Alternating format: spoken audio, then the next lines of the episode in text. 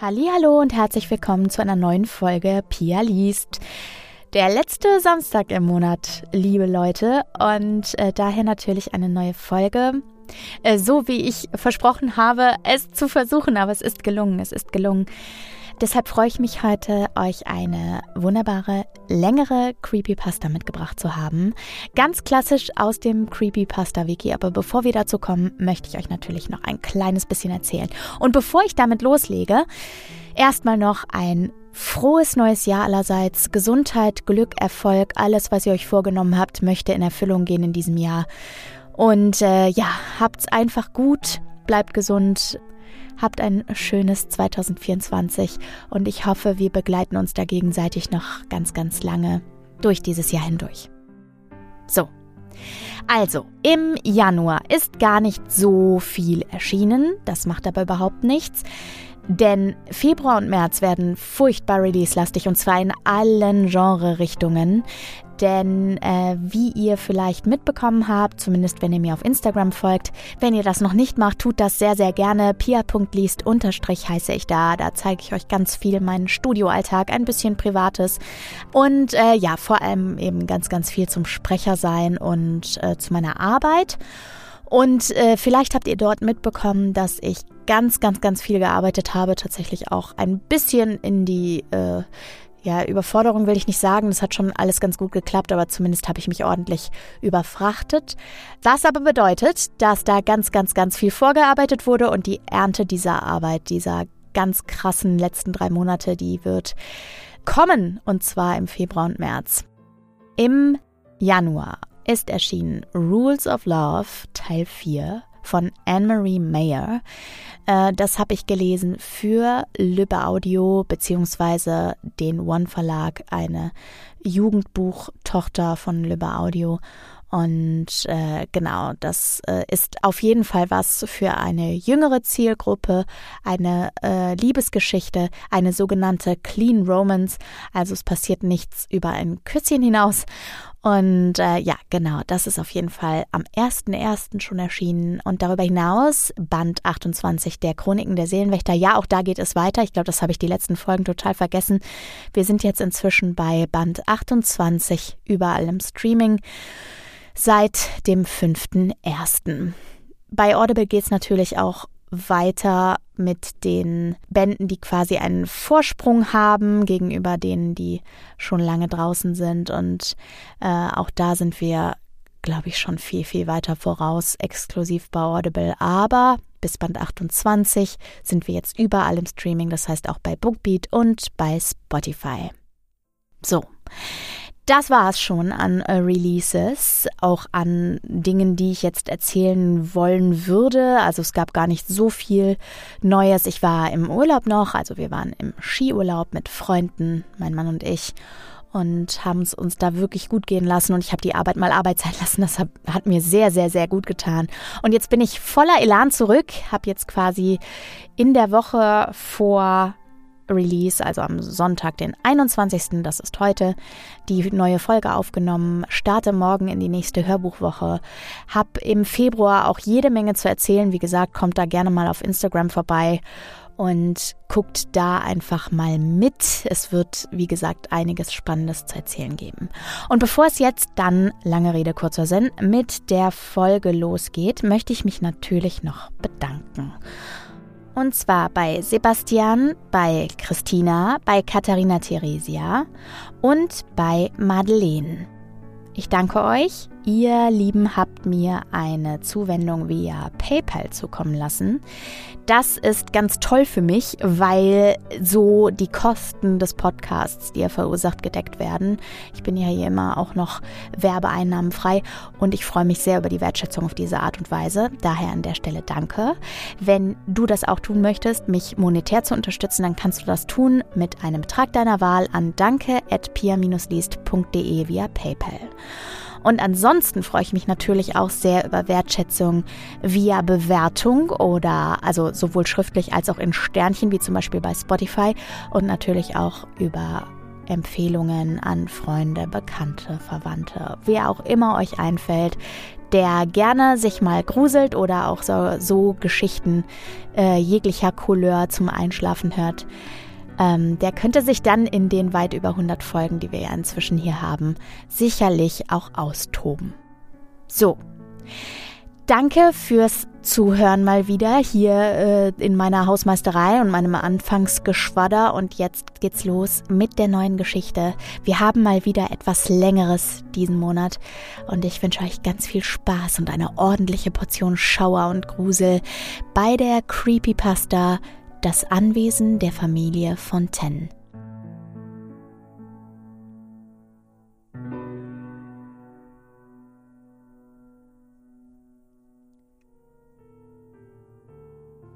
9. September 1808. Dole, Franche-Comté. Mein Name ist Charles Gauthier. Ich bin 19 Jahre alt und werde zu dem Zeitpunkt, an welchem diese Schriften wieder das Licht der Sonne erblicken, zum zweiten Mal verheiratet sein. Kinder hüten und weit weg von meiner Geburtsstadt leben. Es gibt keinen Grund, nach mir zu suchen.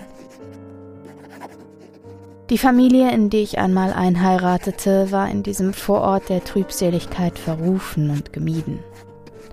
Dole war ein unbedeutender Fleck, doch mochte es gerade deswegen so gewesen sein, dass sich hier der einfache Bürger eine Hierarchie schaffte, in welcher er durch besondere Taten zum Helden aufstieg. Taten, die in der Großstadt weder Bedeutung noch Besonderheit an sich trugen, so musste es also auch schnell vorangehen, wenn sich eine kleine Gruppe einmal negativ hervortat und so in dieser Hierarchie nach unten katapultiert wurde. Ein Schicksal, das vermutlich die Fontaine-Familie recht früh ereilte, denn schon meine Großmutter berichtete mir vom nebelzerfressenen Fontaine-Haus am Rande der Stadt, welches ohne jeden Grund gemieden wurde. Es gab keine Geistergeschichten, keine Leichen im Keller, von denen jemals jemand berichtet hätte, Dennoch schien es einen grundsätzlichen Verhaltenskodex unter den Leuten zu geben. In der Schule gab es kein Fontaine-Kind. Auf keinem Fest gab es Angehörige der Familie. Ich zweifelte als Kind an der bloßen Existenz der Familie, bis zu dem Tag, an dem ich mit meiner Mutter im Salon speiste. Sie schalt mich für meinen Freigeist und mein hitziges Temperament, welche mich oft in Schwierigkeiten brachten, und erhob mehrmals ihre Stimme, um mir zu versichern, dass nun andere Zeiten anbrachen. Meine Zukunft sei nun mein wichtigstes Gut und es wäre an der Zeit, eine Frau zu finden. Ich kannte meine Mutter. Es ging hier nicht um Liebe und das Erwachsenwerden, sondern schlicht und ergreifend um Geld, Erfolg und ein Leben mit großem Namen in einer bedeutenden Stadt. Sie hasste ihr Leben hier, und ohne analytischen Tiefgang war mir bewusst, dass ich es besser haben sollte und dass sie alles dafür tun würde, mich aus dieser Stadt zu bekommen. Sie ordnete sich stets den anderen unter, denn sie wusste, dass es keine Möglichkeit gäbe, ein friedliches Leben zu führen, spielte sie einmal nicht nach den Regeln. Auch ich erhoffte mir etwas anderes, konnte jedoch niemals genau in Worte fassen, was das war, und akzeptierte nun den Vorschlag meiner Mutter. Man kann nicht sagen, dass ich überrascht war, aber dennoch mehr als skeptisch, als sie berichtete, dass sie bereits eine Frau gefunden hatte. Stillschweigend nahm ich auf, was sie mir sagte.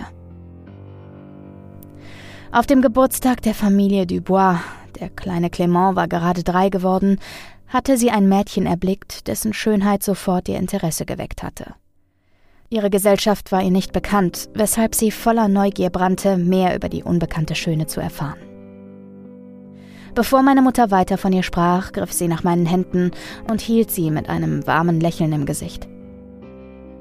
Die Dame stellte sich als Ophelia Dumont vor und gab sich freudig dem Gespräch hin, ohne Schauspiel und Maskerade. Sie sei eine gelehrte Schneiderstochter und lebe außerhalb der Stadt. Meine Mutter sprach ganz aufgeregt von ihr und dem Glanz, der ihre Persönlichkeit anhaftete. Ganz genau kannte ich ihren Geschmack nicht, Dennoch färbte etwas ihrer Vorfreude auf mich ab. Die Sonne wurde von Wolken verdeckt und ein großer Schatten fiel in den Salon. Dann bat sie mich darum, mich frisch zu machen, da wir Besuch erhielten. Ich ahnte, was geschehen sollte. Nachdem ich mich mit Duftwasser und Seife gesäubert hatte, blickte ich in den Spiegel und sah Unbehagen in meinen Zügen. Der sonst so trotzende und kühne Ausdruck, der mir anlastete, war verschwunden. Ich erkannte mich selbst nicht. Ich verstand es nicht, begab mich zurück in den Salon. Dort saß meine Mutter nun mit einer jungen Frau. Sie befand sich auf dem Platz, an dem ich kurz vorher noch gesessen hatte, und war mit dem Rücken zu mir gewandt. Sie trug ein langes cremefarbenes Kleid, dessen Saum ihre Füße bedeckte. Ihre samtenen Locken fielen wie Gold über die Schultern, weit hinunter. Als beide meine Anwesenheit bemerkten, stand meine Mutter auf, nahm die Hand des Mädchens und führte sie zu mir. Diese Frau war erstaunlich blass, ihre Züge hart, aber dennoch besaß sie Augen wie das Meer und eine Aura hellster Verzauberung. Ich weiß nicht, ob ich heute sagen kann, dass ich sofort Hingabe und Lust verspürte, als ich sie sah. Sie war gewiss ein wunderschönes Kind, dennoch war mir vielleicht die Situation unangenehm. Etwas fühlte sich falsch an. Ich wurde ihr vorgestellt und nachdem wir gemeinsam einige gesprächige Minuten im Salon verbracht hatten, begab ich mich auf einen Spaziergang durch den Garten mit ihr. Schon bald wechselten wir angeregt Worte, und mit jedem Ton, der ihren Mund verließ, fühlte ich mich mehr und mehr zu ihr hingezogen. In meinen Augen wurden die ihren heller, der Mund röter und der Busen voller und ihre ganze Gestalt begann zu leben.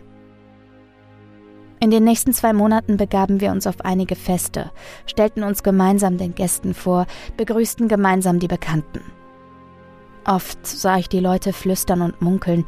Ich nahm an, dass die schöne Unbekannte an meiner Seite ihr Interesse weckte. Ophelia schien niemanden zu kennen und niemand sie. Fragte ich nach ihren Eltern, wechselte sie schnell das Thema und erläuterte mir nur, dass es sich um beschäftigte Kaufleute handelte. Auf die Frage, mit was sie handelten, antwortete sie stets jedem, dass sie Stoffverkäufer wären, nachdem sie Jahrzehnte als Schneider gearbeitet hätten. Ich war über diesen Umstand erstaunt, da es unüblich war, für eine Frau und Mutter an der Seite ihres Mannes zu arbeiten. Diese Thematik wollte Ophelia jedoch nie erläutern, sondern gab nur zur Antwort, dass beide immer Seite an Seite waren. Nachdem ein weiterer Sommer vorbeigegangen war, kam es zur Vermählung. Nahezu alle Bürger waren eingeladen, gefeiert wurde mehrere Tage lang. Der Umstand, dass weder Vater noch Mutter, überhaupt jemand der Dumont-Familie teilnehmen konnte, sorgte für Unmut in meiner Familie und Geschwätz unter den Gästen. Ich feierte jedoch ausgelassen diesen freudigen Anlass, und auch Ophelia schien Glück über ihren neuen Umstand zu empfinden. Nach der Hochzeit erkrankte meine Mutter. Ophelia und ich lebten bis zur Fertigstellung unseres Hauses in Dijon, Burgund, noch im Hause meiner Familie in Dole. Meine neue Frau kümmerte sich rührend um sie. Stets mit Hingabe und Aufwand hütete sie das Zimmer meiner Mutter, leistete Beistand beim Aderlass und wusch ihren ausgemergelten Körper. Ich empfand den Anschein, dass Ophelia eine merkwürdige Art von Schuld empfand, eine gewisse Pflicht. Da ich mich um viel zu kümmern hatte, war ich jedoch dankbar dafür. Der Arzt konnte uns nicht genau sagen, worum es sich bei der Krankheit meiner Mutter handelte, vermutete jedoch eine Art von Schwindsucht. Sie verliere stetig an Kraft und Masse, fast als würden ihre Lebensgeister ausgesaugt werden. Ihr Gesicht fiel über die Wochen ein, die Adern leuchteten durch ihre nun blasse Papierhaut. Ein schrecklicher Anblick, und noch nie fühlte ich mich so hilflos. Ich hörte Ophelia oft im Garten weinen, wenn sie frische Luft bekommen wollte, nachdem sie wieder für Stunden im Krankenzimmer gesessen hatte. Im November desselben Jahres verstarb meine Mutter dann, ruhig im Schlaf aufgrund von hohem Blutmangel und Organversagen, wie der Arzt feststellte. Die Trauerfeier fand im engsten Familienkreis statt, und für eine Woche war das ganze Haus mit den prächtigsten Blumen und Trauersträußen geschmückt. Meine Verwandten klagten über Gelenkschmerzen und Antriebslosigkeit, über ein Schwinden ihrer Kräfte, seit der Sommer vorüber war. Ich hoffte mich nicht anzustecken. Das Testament besagte, dass mein älterer Bruder das Familienanwesen besitzen sollte, weshalb ich nun nicht wusste, wohin. Die Arbeiten am Haus, das ich bauen ließ, waren noch in den letzten Zügen, die Familie meines Bruders zu groß, um mit ihnen das Haus zu teilen. Ich wollte keine Umstände machen und hoffte auf Ophelia, fragte sie, ob es nicht möglich sei, für die verbleibende Zeit zu ihren Eltern zu ziehen. Ich wusste, dass meine Frau eine hingebungsvolle, hilfsbereite Seele war, dennoch sah ich nie so großen Widerwillen in ihr, ein so großes Zögern und Zaudern, als verlange ich zu viel. Ihre Zurückhaltung verursachte auch Skepsis in mir, doch ich wusste nicht, was sonst zu tun war. Ich bekam zunächst keine Zusage von ihr, doch kurz vor Anbruch des Winters, ich weiß es noch genau, weckte sie mich, um mir mitzuteilen, dass es wohl wirklich nicht anders ging und dass ihre Eltern Verständnis haben würden. In ihrer Stimme lag Trauer, und ihr Blick verriet mir, dass sie Sorge und Mitleid für mich empfand. Vermutlich dachte sie, dass ich immer noch wegen des Todes meiner Mutter leide. In der Nacht vor diesem Morgen war mir jedoch etwas Merkwürdiges aufgefallen. Ich erinnere mich, wie sie sich im Bett wälzte, dann aufstand und das Zimmer verließ. Ich nahm an, dass sie ein dringendes Geschäft zu erledigen oder einen nächtlichen Durst zu löschen hatte. Im Halbschlaf nahm ich ihre tapsenden Schritte auf der Treppe nach unten wahr, dachte und war mir sicher, dass sie dann wohl die Küche aufsuchte. Ich nickte wieder ein. Als ich im Garten ein Rascheln der Büsche, ein Knacksen und Tuscheln hörte, wurde ich wieder hellhöriger, konnte meine Müdigkeit jedoch nicht bekämpfen und nickte wieder ein. In der darauffolgenden Woche packten wir unsere Sachen und ließen Kutschen mit Dienern zu Ophilias Familienhaus fahren. Es war ein Drunter und Drüber und alle Beteiligten waren höchst angespannt. Kamen die Diener wieder, um eine nächste Ladung zu holen, waren sie stets vollkommen still, in sich gekehrt und mieden den Blickkontakt. Ich hatte jedoch mehr als genug zu tun, so dass ich mich nicht um die zu diesem Zeitpunkt belanglosen Probleme des Gesindes kümmern konnte. Als es an der Zeit war, selbst das Haus zu verlassen, aßen wir gemeinsam mit meinem Bruder, seiner Frau und seinen Kindern zu Abend und begossen die Sorgen der Zukunft mit Wein. Nach einem herzlichen Abschied, wohlgemeinten Worten und Weisheiten stiegen meine Frau und ich in die Kutsche. Der Kutscher sprach kein Wort, nickte nur, als ich ihm die Anweisung gab, rasch zum Anwesen der Dumonts zu fahren.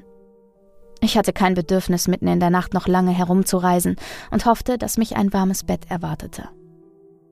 Auf die Frage hin, ob ihre Eltern eigentlich anwesend waren, schaute mich Ophelia lang und betroffen an, bevor sie mit den Schultern zuckte. Sie hatte vorher aus dem Fenster geschaut, sodass ich ihre Anspannung nicht bemerkte. Ich wollte ihre Hand halten, sie beruhigen, musste vorher aber die geballte Faust lösen. Ich wollte bisher keinen Gedanken daran verschwenden, wieso Ophelia nun so bedrückt und in sich gekehrt reagierte, wenn es um ihre Eltern ging, doch mein Gefühl sagte mir, dass es sich möglicherweise um eine schwierige Bindung handelte. Solche Probleme kannte ich aus meiner eigenen Familie.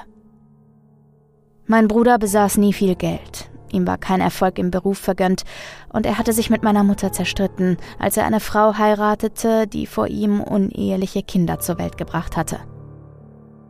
Auch er war weder angetan noch freudig, als er das Haus erbte, eine vermutliche Versöhnung von Seiten meiner Mutter, als sie wusste, dass es mit ihr zu Ende ging. Vielleicht gab es ähnliche Geschichten in den Familienkreisen meiner Frau, dachte ich mir. Als wir angekommen waren und die Kutsche verließen, war ich erstaunt. Das Anwesen lag auf einer leichten Erhöhung außerhalb der Stadt, welche man, wie als ob sie einem den Rücken kehrte, in der Ferne sah. Es gab keinen wirklichen Garten. Ein paar alte, wild gewachsene Ranken mit mir unbekannten Blumen schlängelten sich hierhin und dahin, stiegen manchmal an der Veranda zum Haus hoch. An der Seite des Hauses, vom Eingang aus kaum sichtbar, alte Bäume mit dicken, gewundenen Stämmen, wie aus einer Buchillustration. Auf diesem grünen Stück Land neben dem Haus ohne Zaun und Absperrung war das Gras schon in die Höhe gewachsen. Vermutlich war es einmal ein Garten, der nun von der Zeit speiste und ein Eigenleben führte. Das gesamte Grundstück stand einfach so in der Landschaft, umhüllt vom wabernden Nebel der kühlen, feuchten Nacht. Die Fassade des Hauses war heruntergekommen und alt, denn schließlich konnten es sich die meisten nicht leisten, Häuser, die noch Urahnen gehört hatten, instand zu halten. Der Baustil des Anwesens war etwas außergewöhnlich für diese Gegend. Es hatte etwas Koloniales, ganz im Stil der Amerikaner. Die Diener waren bereits dabei, die Koffer hineinzutragen, während ich wie gebannt vor der Terrasse stand und an dem alten Mann, an einen solchen erinnerte mich dieses Haus, hinaufschaute. Ein schmutziges Dachfenster fiel mir ins Auge, als mich Ophelia am Arm griff und mich bat, hineinzukommen. Der Eingangsbereich war ein großes Erdgeschoss mit Marmorboden, welcher an einigen Stellen aufgeplatzt war, in der Mitte ein großer roter Teppich, der abgetreten und verstaubt wirkte. Es gingen viele Türen ab, und nur eine, die Küche, stand offen, und man konnte die Hausmädchen sehen, die mich hierher begleitet hatten und nun den Steinboden fegten, schrubbten und wischten. Ich bat sie für heute die Arbeit zu beenden und morgen weiterzumachen, denn es war kurz nach ein Uhr morgens. Eine große Treppe im Foyer führte ins obere Stockwerk, durch dessen Balkonrundgang man die anderen Türen sehen konnte. Ophelia nahm mich bei der Hand und führte mich nach oben. Während wir die Treppen hinaufstiegen, überkam mich ein Gefühl des Unwohlseins. Der zermarternde Geruch des Altertums stieg in meine Nase und die ganze Dunkelheit in allen Ecken des Hauses fiel mir in den Blick. Dieser Ort strahlte weder Leben noch Freude oder Offenheit aus. Wie ich bereits sagte, er war wie ein alter, grimmiger Mann, der sich in der dunklen Nacht von den Eindringlingen bedroht fühlte. Oben angekommen schien Ophelia zu merken, dass mir nicht ganz wohl war. Kalter Schweiß stand mir auf der Stirn und meinen Magen überkam ein Ekelgefühl. Es schien mir, als hätte ich beim Abendessen mit meinem Bruder etwas Falsches gegessen. Ophelia blickte mir betrübt in die Augen und griff an ihren Hals. Sie trug eine Kette, die mir bis jetzt nicht aufgefallen war, war es doch nicht die, die ich ihr zur Hochzeit geschenkt hatte. Es war ein kühler blauer Stein an einer einfachen Silberkette, die sie mit beiden Händen öffnete, abnahm und mir um den Hals legte. Sie sagte nichts dabei und strich mir über die Wange, nachdem ich spürte, wie sie die Kette schloss. Sie ging mit mir zu einer Tür auf der Westseite, blieb mit mir vor ihr stehen und öffnete sie. Ophelia sagte, dass dies mein Schlafgemach sei, ihres sei genau gegenüber auf der Ostseite. Ich konnte meine Verblüffung nicht verbergen denn sie reagierte sofort, nachdem sie das gesagt hatte, erzählte, dass ihre Eltern es wohl nicht begrüßen würden, wenn wir uns ein Zimmer teilten. Dass ich enttäuscht war, konnte ich nicht leugnen, beugte mich aber dem Willen der Unbekannten, die es wohl am besten nicht zu verärgern galt, wie mir das bisherige Verhalten meiner Frau bewies. Sie schloss die Tür hinter mir, ohne mich noch einmal anzusehen. Das Zimmer war nicht besonders groß. An der Wand neben der Tür war das große Bett, bedeckt von einer alten, muffigen Samtdecke. An der Fensterseite stand eine Kommode, ein Schrank und ein kleiner Tisch mit einer Waschschüssel. Ich erkannte, dass die Dienerschaft bisher nicht genügend Zeit gehabt zu haben schien, waren doch noch Staubschichten und Spinnenweben zwischen dem Mobiliar zu sehen. Ich war zu müde, um noch Interesse dafür zu zeigen, und entkleidete mich vor der Kommode und legte die Sachen darauf. Als ich zu Bett gehen wollte, fiel mir auf, welch riesige, unendliche Dunkelheit gegenüber der Fensterseite herrschte.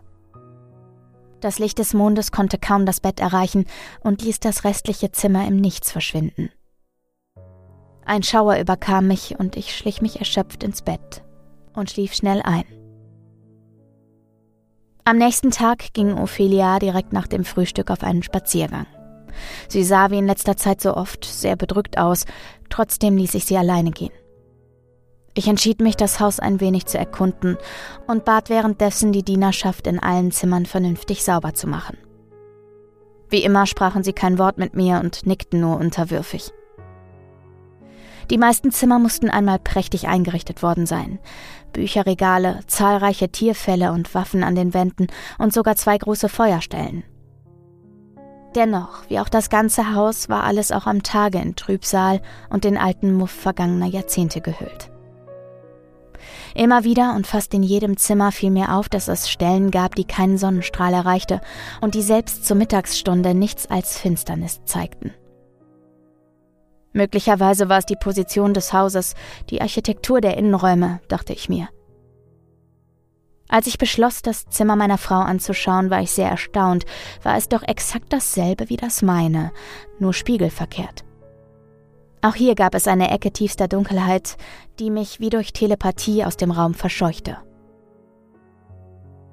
Nach einigen Wochen in diesem Haus hatte ich mich eingelebt und mich auch zum größten Teil an die Eigenarten gewöhnt. Ich musste oft in die Stadt und verbrachte nur meine freien Tage auf dem Anwesen, während Ophelia die ganze Woche über hier blieb. Sie besuchte die Stadt nicht mehr und ging sich nur im umliegenden Gebiet die Füße vertreten. Was sie dazu brachte, sich so abzusondern, wusste ich nicht, und auch die Dienerschaft berichtete, dass sie oft ihr Zimmer nicht verließ und wenn, ohne Worte nach draußen ging. Fast so, als wäre niemand außer ihr anwesend. Ihr geisterhaftes Verhalten bereitete mir Sorgen, ich konnte jedoch nichts tun, da mich die Arbeit sehr auslastete. In manchen Nächten hörte ich langsame, mal schnelle Schritte im Foyer und auch im oberen Stockwerk. Ich hätte schwören können, dass es Einbrecher waren, hätte ich nicht gewusst, dass genügend Dienerschaft im Haus war. Ich interessierte mich nicht weiter dafür, doch als ich Ophelia erneut auf ihre Eltern ansprach, die ich nun wirklich langsam kennenlernen sollte, berichtete sie mir, dass sie bereits ein paar Male anwesend gewesen waren, um sich für weitere Reisen frisch zu machen und erneut zu packen.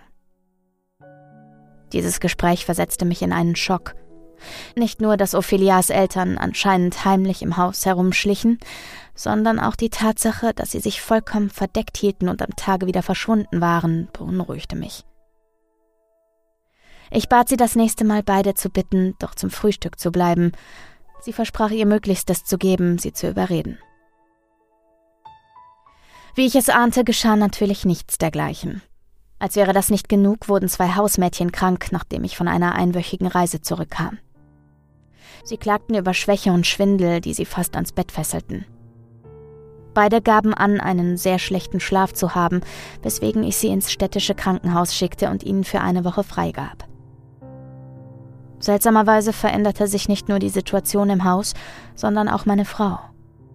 Sie war schon immer schlank gewesen, doch nun schmälerten sich ihre Arme zunehmend und ich konnte ihre Schlüsselbeine immer klarer erkennen. Ich trug den Dienern hinter ihrem Rücken auf, größere Portionen Mittag- und Abendessen für sie bereitzustellen.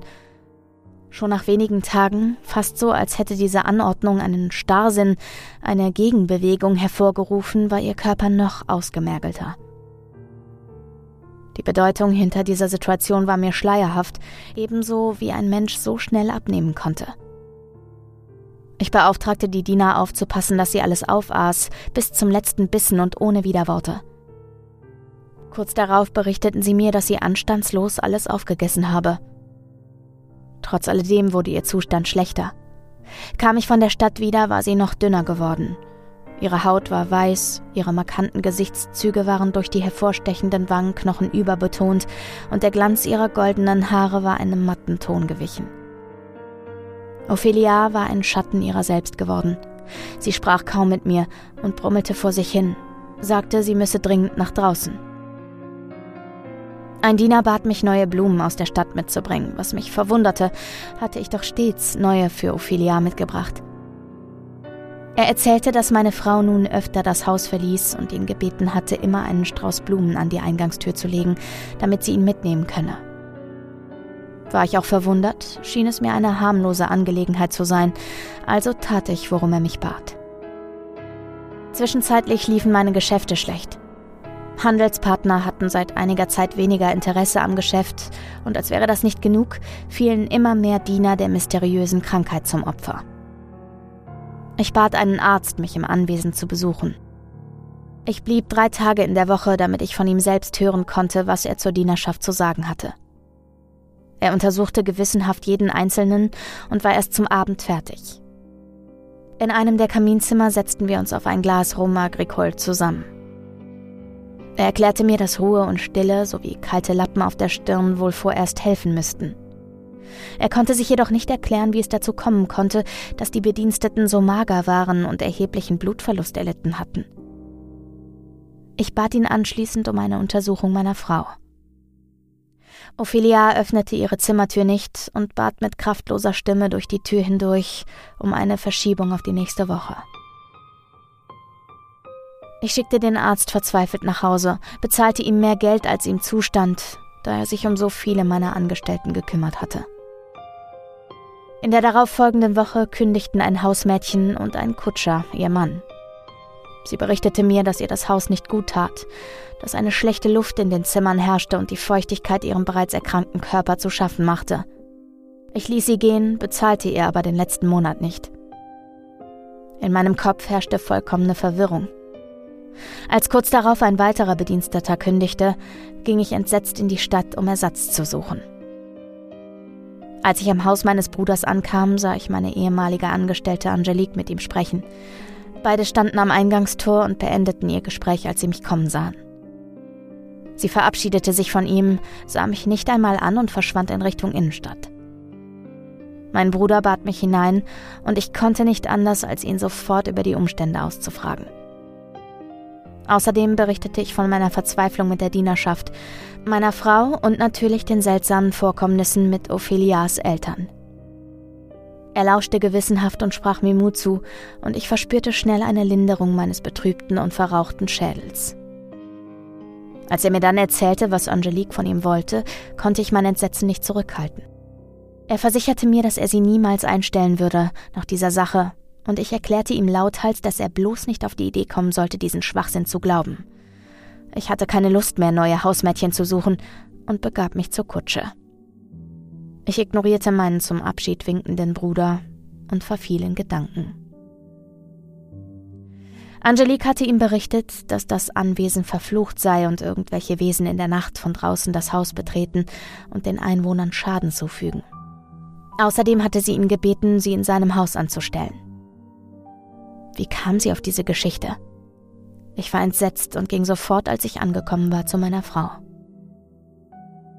Ihre Zimmertür stand offen und als ich das Zimmer betrat, lag sie, nein, eigentlich saß sie im Bett, die Decke fast komplett vor ihr Gesicht gehalten. Ich blieb einen Moment im Türrahmen stehen, um zu sehen, was dort vor sich ging. Als sie sich aber nicht weiter bewegte, ging ich langsam auf sie zu. Voller Angst, mit großen Augen, kaltem Schweiß auf der Stirn, der wie Perlen auf ihrer weißen Haut anmutete, sah sie in eine Ecke des Zimmers. Ich berührte sanft ihre Schulter. Ich merkte, wie sie ganz leicht zusammenzuckte, setzte mich dann langsam auf ihr Bett und flüsterte ihr leise zu. Ich wollte wissen, was geschehen war. Keine Antwort. Auf meine Frage, ob ihr jemand etwas getan hätte, keine Antwort. So saß ich minutenlang da, ohne dass ein Wort von ihren Lippen fiel. Als ich voller Verzweiflung aufstehen wollte, um einen kühlen Lappen für ihre fiebrige Stirn zu holen, begann sie dann leise zu säuseln. Zuerst verstand ich nichts, erst als ich mich wieder zu ihr aufs Bett setzte. Sie atmete leise Worte, und alles, was ich verstehen konnte, war, dass sie von etwas angekaut wurde. Sie sagte, dass sie beobachtet werde. Es kaue an ihr, es kaue an ihr jetzt, wo der Stein weg ist. Es überkam mich ein Schauer. Ich folgte ihren starren Augen und blickte in die dunkle Finsternis der Zimmerecke. Ich verließ das Zimmer und wollte schnell in die Küche, um etwas zu trinken. Ich ging den Balkon entlang, die Treppe hinunter und öffnete die Küchentür. Ich musste dringend meine trockene Kehle befeuchten. Zwei Dienstmädchen und ein Kutscher, der sich gerade mit Wasser und Brot stärken ließ, befanden sich im Raum. Sie schauten mich an, dann schnell zu Boden und woanders hin. Ich hatte keine Empathie mehr für das komische Verhalten der Dienerschaft, ging zum Küchentisch, schenkte mir Wasser ein und trank. Das kühle Nass schien ein wenig von dem Schrecken davon zu jagen, den mir dieses Haus bisher gebracht hatte. Ich stellte das Glas auf den Tisch mit zu viel Kraft, sodass es einen Knall gab und alle zusammenzuckten. Ich hatte es nicht vor, aber wie von dem Geräusch angespornt, schrie ich die drei Angestellten an. Ich sagte ihnen, dass sie dem Lügengeschwätz von Angelique keinen Glauben schenken brauchten, ja nicht auf die Idee kommen sollten, Gerüchte in der Stadt zu verbreiten und gerne gehen könnten, wenn sie meiner Frau nicht helfen wollten. Sie waren nun noch tiefer in sich zusammengesunken und starrten irgendwelche Punkte im Raum an, als könnten sie mich, das furchtbare Monster, nicht ansehen. Der Kutscher nahm schnell einen letzten Schluck, stand auf, verbeugte sich und verließ schnell den Raum. Das Hausmädchen Camille sah mich an und in ihren Augen sah ich Verzweiflung und Schrecken. Ich verspürte vollkommene Überforderung und all meine Kräfte schwanden. Dann fragte sie mich, ob ich wüsste, um was für ein Haus es sich handelte. Was sollte das? Warum fragte sie mich sowas? Ich antwortete ihr mit Gegenfragen und fühlte mich in die Ecke gedrängt. Sie entschuldigte sich, bevor sie sagte, dass dieses Anwesen, ob es nun den Dumonts gehörte oder nicht, das Haus der Familie Fontaine war. Ein ekelhafter Schauer stieg in mir hoch. Ich musste mich selbst daran erinnern zu atmen.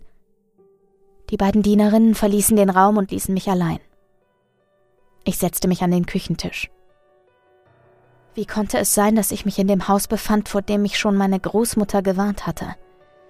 Niemals hatte jemand gesagt, dass die Fontaines verstorben sind, also mussten sie doch irgendwo leben. Ich wusste nicht, wohin mit meinen Gedanken. Mein Schädel brummte und ich hatte das Gefühl, dass mein Gehirn in meinem Kopf in tausend Stücke zerspringt. Langsam stand ich auf, ging in das Foyer und die Treppe rauf und begab mich auf mein Zimmer.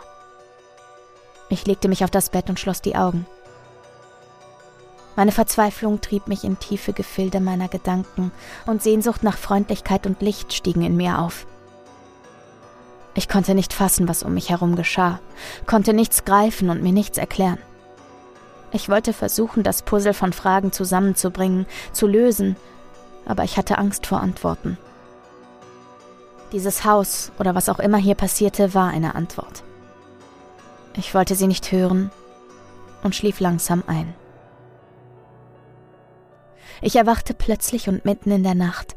Polternde Geräusche im Haus drangen an mein Ohr. Der fahle Mondschein fiel ins Zimmer und der Staub tanzte wie wild in der Luft.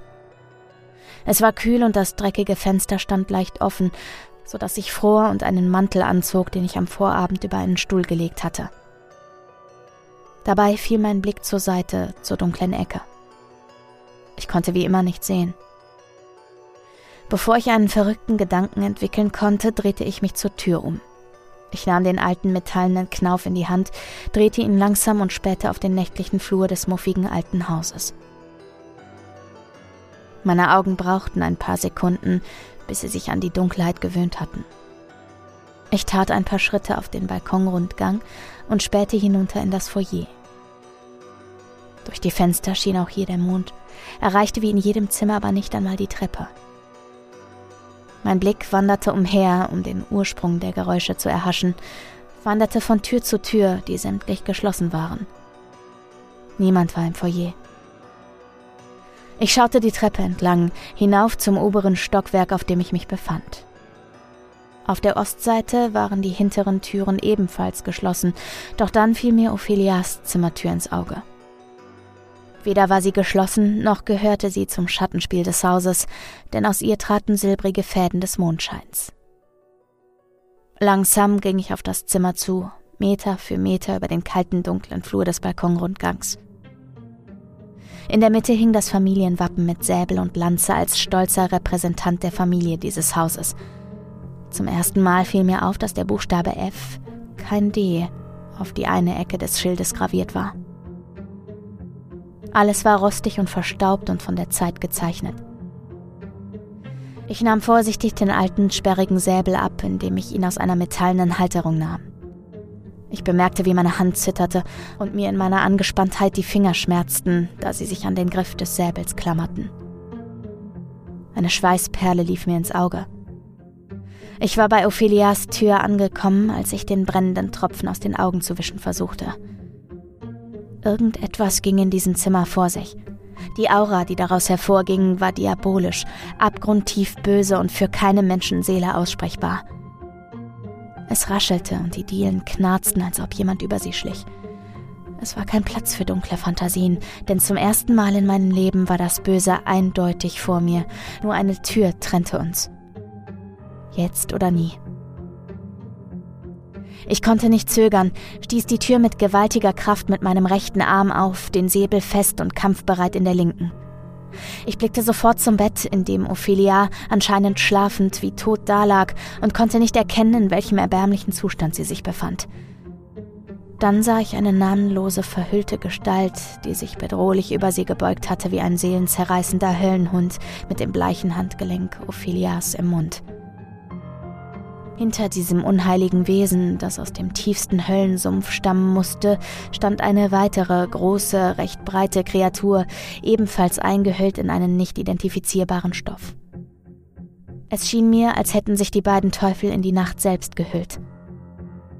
Von meinem lauten Erscheinen überrascht blickten mich beide an und ich konnte gerade noch erkennen, wie dem Grauen auf dem Bett, anscheinend weiblicher Natur, dunkles Blut aus dem Mund lief, verschmiert in ihrem ganzen Gesicht, als wäre es ein süßer Zuckerguss für Kuchen.